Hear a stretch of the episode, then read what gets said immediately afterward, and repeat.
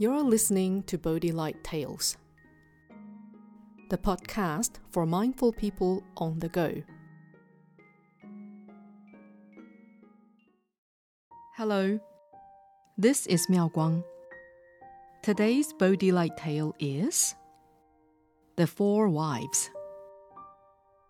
Once upon a time, there was a rich old man who knew he would soon pass away.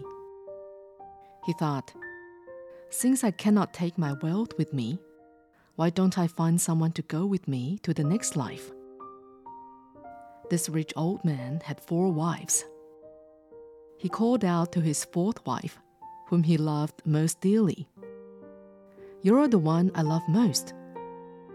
I've bought you lots of pearls and diamonds. When I die, will you come with me? Upon hearing this, the fourth wife replied, I am very grateful that you've loved me dearly. But when you die, that will be the end of our life together. I don't want to go with you. The rich old man then thought of his third wife. All along, she had been well treated, and he had never abandoned her. After hearing her husband's request, the third wife replied, I'm still young and I can remarry. So why don't you have some compassion for me and find someone else? The old man then turned to his second wife, who answered, I can't possibly go with you. I am taking care of everything in this house. Don't worry, after you die, I'll make sure you have a good funeral. Since you are my husband, I promise to personally take your body to the crematorium. Having been rejected by his three wives, he was left with his first wife, whom he had long neglected, and for whom he had never bought anything. She probably wouldn't say yes, he thought. Still, he was afraid to die alone, and he gathered the courage to ask his first wife, I'm leaving this world soon. Will you come with me? Unexpectedly, the first wife said, We are husband and wife. We're meant to be together. Wherever you go, I'll go. When you die, of course I'll come with you. The moral of this story is that we each have four wives. The beloved fourth wife represents our body we often forget to care for its health. We wear accessories to make it look beautiful.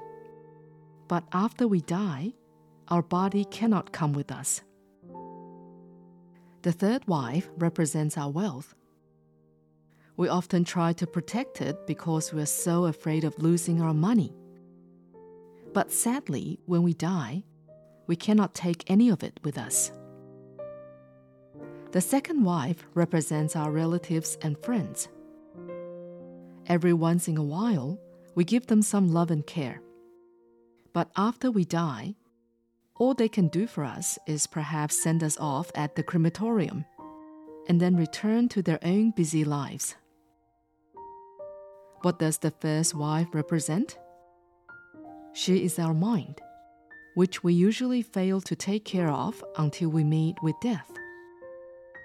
Only our mind follows us everywhere.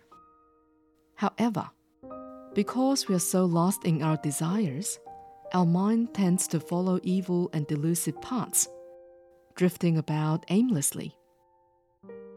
So please care for your body and keep it healthy. Enjoy your possessions and the joy they offer. Cherish your friends and family for the love that they provide. But most importantly, Look after your mind and nurture goodness in it by spending some time on your own. Take time to read, take time to chant, or take time to meditate.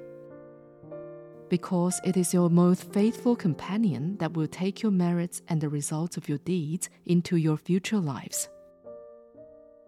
Just as Venerable Master Xing says, the real treasure of energy is not in the mountains or in the oceans but in one's own mind. The real treasure of the Dharma is not in the sutras or in the mouth, but in one's own mind. This is Miao Guang. Thank you for listening to Bodhi Light Tales. Subscribe to Bodhi Light Tales and have stories delivered to you every week. May your day be filled with happiness and wisdom.